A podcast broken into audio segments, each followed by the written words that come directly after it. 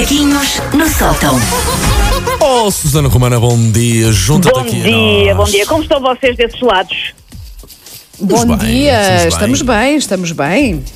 Pronto, frescos e irtos, dentro do possível. Ah, de- dentro do possível, ah, celebrando o facto também de ser sexta-feira, porque para nós sexta-feira continua a ser um dia bom, que amanhã dormimos mais um bocadinho, pronto. Verdade, verdade, verdade.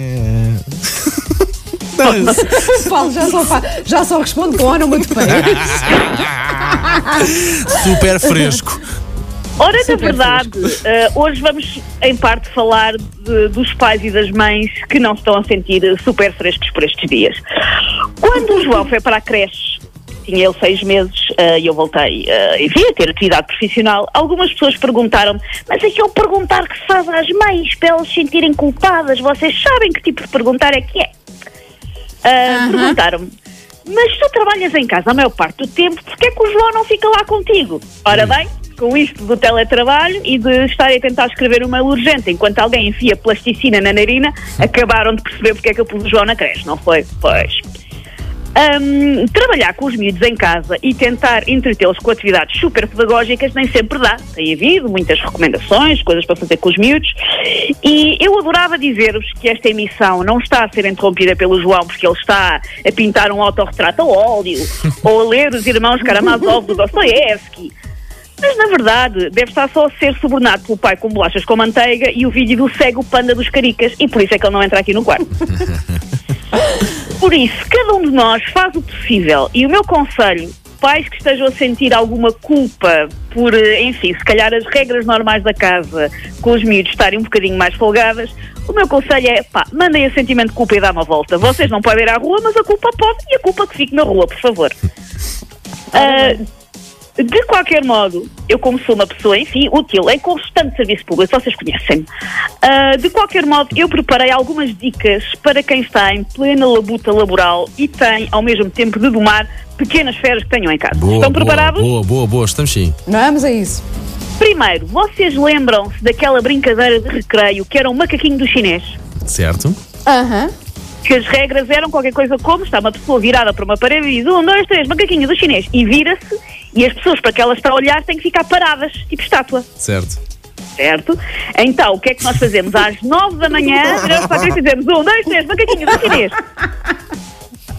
Depois o que acontece é, tem que ficar a olhar para ela, por isso tem que trabalhar sem olhar para o teclado. Pronto. Mas só às seis da tarde é que não estou a virar. Era óbvio, era óbvio, era óbvio que ias fazer isso à criança. Por isso, é isso. O macaquinho chinês a começar às nove da manhã e eu não desgrudar até às E seis a da tarde. acabar às seis da tarde. boa, boa. Ok. A minha outra recomendação é comprem online, de uma maneira que neste preciso momento seja segura para todos, uma perna de presunto. Uma perna de presunto inteira. Ok. E coloquem-na no meio da sala. Sempre que a criança lhe vem dizer que tem fome, o que nesta altura é de 5 em 5 minutos, o que é que se passa com os miúdos? Estão sempre com larica. Sempre que a criança Os vier miúdos interromper, e eu, "Tem Susana, fome." que eu também faço isso. Pois, percebo. Ahm, diga, diga à criança para roer um bocado do presunto e para não a chatear, tipo self-service. Presunto meio da sala e a criança orienta. Sim. Também alguém umas cervejas neste precisamente da proteção de nós, provavelmente também está fechada, por isso olha, ninguém precisa de saber. Podes dizer à vontade, sim. Sim, outra dica, se como eu ah, tenho uma criança que quer sempre brincar com o seu computador ou com o seu telefone, que neste momento estão a ser essenciais ao trabalho, ahm, há, há um truque que é, as crianças normalmente querem brincar com o nosso computador e o nosso telemóvel, porquê? Porque nos veem sempre de roda daquilo também.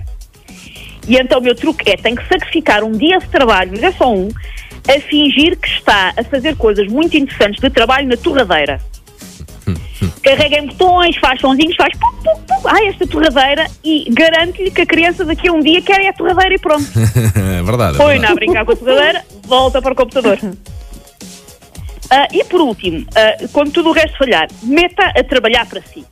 Faça de conta que é um assistente pessoal. Hoje, por exemplo, em vez de dormir a cesta, o João vai aprender a fazer folhas de cálculo com o Excel para ajudar o papá. Coitado da criança. Vai aprender como é que se faz. É tipo Legos, amor, tem cores. E vou ensiná-la a fazer folhas de cálculo que a mãe própria não sabe fazer.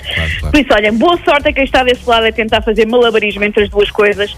Estou convicta que vamos todos disto diretos para o Circo Shed. Uh, uh, sabes que eu, eu também já ouvi uh, uh, pessoas que fazem. das- isto não- eu, eu quero tentar dizer isto não julgando, porque a, a Depois tem uma ideia não é crítica, essa. sim.